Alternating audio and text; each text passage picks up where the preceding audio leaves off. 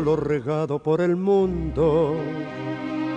Parece que se adhiere en mi caída y vivo en un abismo tan profundo, lejos de lo mundano de la vida. Welcome, everybody, and welcome to our episode number 63 of Around the World in 80 Tangos. And today we make a wish come true to Andreas from Berlin.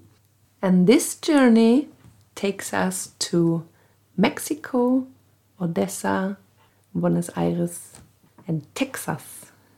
The song is called Quiero huir de mí. I want to run away from myself. The recording is of the orchestra of Anibal Troilo with the singers Roberto Goyeneche and Roberto Rufino, a recording of 1963. And we wanted to start with the singers. We start with Roberto Rufino, he's the older one, born 1922. And he used to be the youngster, so when he was barely 18, he started with Carlos Di Sarli and he was always the star. He was the young, the attractive guy, and he always had problems to deal with that. So he had a tendency to be on off with an orchestra. And then in 1963, he joins Roberto Goyeneche in the orchestra of Anibal Troilo, and suddenly he's the older one. And they do this fantastic duo and it's really nice to compare the two voices, which fit perfectly together, but they are really different. Goyeneche was famous for his phrasing. He, he dared to do things which other didn't. So, like he was making pauses. Sometimes he has a way to stutter the lyric. And when he was older, his voice was getting worse, but the people still loved him more because his whole way to sing the lyrics was full of life. And even if he destroyed his voice with smoking and drinking heavily, he was still a big star among the aficionados. And he came to Troilo in the year 1956. And after this waltz, he left the orchestra. Yes, then he stayed solo, and he was then the first one who recorded Balada para un Loco of Astor Piazzolla the first smash hit, number one hit of Astor Piazzolla ever, and became famous also as a participant in movies of Solanas, El Exilio de Gardel, and Sur, and continued soloing with famous musicians. And he died in the age of 68 in the year 1994.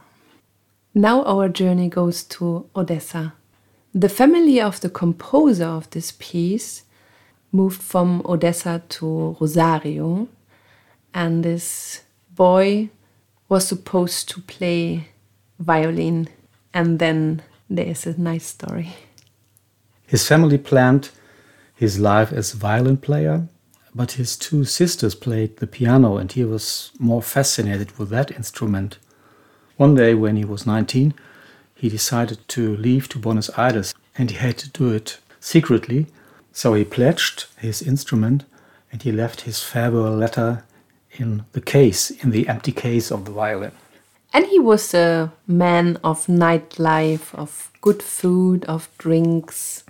Yeah, he was a sort of bohemian.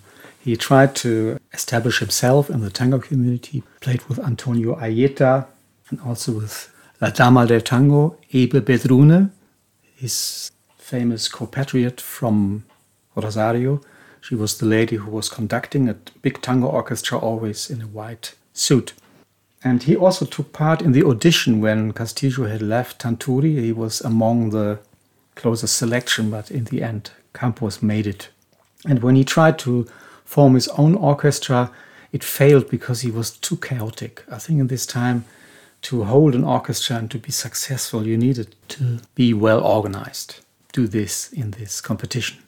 And as we told before, that there was a big competition amongst the tango orchestras, but there was also, I think, a big competition among the composers. So he had a nice trick to bring his songs to the orchestras. Uh, he was hanging around in cafes where musicians would gather and he would approach the singers. Then he would say, I have a song for you. I think this would fit so nicely to your voice. And he was hoping that the singer would bring this composition to the orchestra where they worked and so could establish himself as a composer. And in many cases, he did. So he had some successful launches like Como el Hornero, played by Laurenz and D'Agostino, Nada más que un corazón, Solde Pugliese, Anibal Troilo. That's not bad. And I think he had always an open house for friends and loved food and loved women. Yeah, and drinks. And um, then later, his mother was joining him in Buenos Aires and he was introducing her to his friends, his artists' friends. And his house was also always open. As you said, he removed a wall in the kitchen that he had a bigger dining room. And his friends gave him a refrigerator. A fridge in this time was something special. And they removed the plate of the producer. And instead, there was a plate with the word prohibido, forbidden because they knew about his uh, tendency to overeat. And this was also his end. In 1971, he celebrated a big feast with food, drinks, and a lovely woman, and he died from a heart attack. And this plate, they moved it to his grave.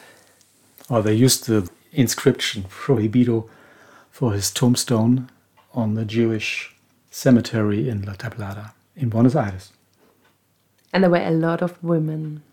They were queuing for his funeral. Our journey now goes to Mexico and Texas. All the pain spread all over the world seems to cling to me in my fall. And I live in such a deep obvious far away from the banalities of life. I want to run away from myself in the moment where your presence never reaches me and return to life in another world where I no longer feel your indifference. Everything of yours has power over myself. I'm allergic to the bodies of other beings. Your unkindness locks me into this hysteria, and I'm indifferent to the pleasures. Life without your darling, my heart, is much more terrible than death, because I still love you. But I swear to you I don't want to see you. This was written by Roberto Cantoral, a composer, lyricist, and singer born in Mexico. And I always wonder why in this region pop songs, popular songs, have these heavy topics. Roberto Cantoral was a very unlikely match with Manuel Sucher because he was a hugely successful artist. He had a huge rancho with a villa in Tampico, in Texas, on the other side of the border. And he received many awards in his life, one also from Josip Broz Tito, the former ruler of Yugoslavia. There's an estimation of the Mexican Copyright Association that with two of his compositions, El Reloj and La Barca, there have been more than thousand interpretations, starting with Placido Domingo, Linda Ronstadt, Joan Baez. So he was just very big in music business, and this is not really fitting to the life of Manuel Sucher. And I didn't find out how they came together, but they did. And this song was also many times interpreted in Peru, in Venezuela, in Mexico. So you see many different forms, and this explains also why Troilo is uh, using a lot of syncopation in his waltz rhythm, which are a hint to the Peruvian and Central American origin of the lyric.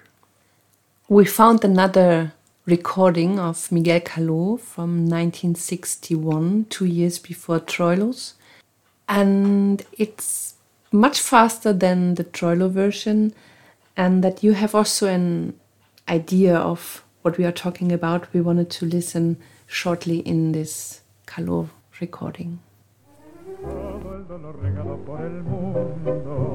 Parece que se adhiere en mi caída vivo en un abismo tan profundo, lejos de lo mundano de la vida. Quiero huir de mí mismo en un segundo, donde nunca me tu presencia, y volver a vivir en otro mundo. So again we have the competition between Caló and Troilo already started in the 40s, so we have a lot of parallel interpretations in the same time, and this time Caló was faster than Troilo.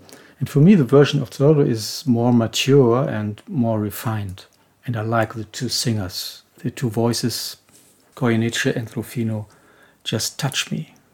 By the way, Caló had in this recording four singers. The main singer was Roberto Luque, and then he had a trio, trio Los Condores.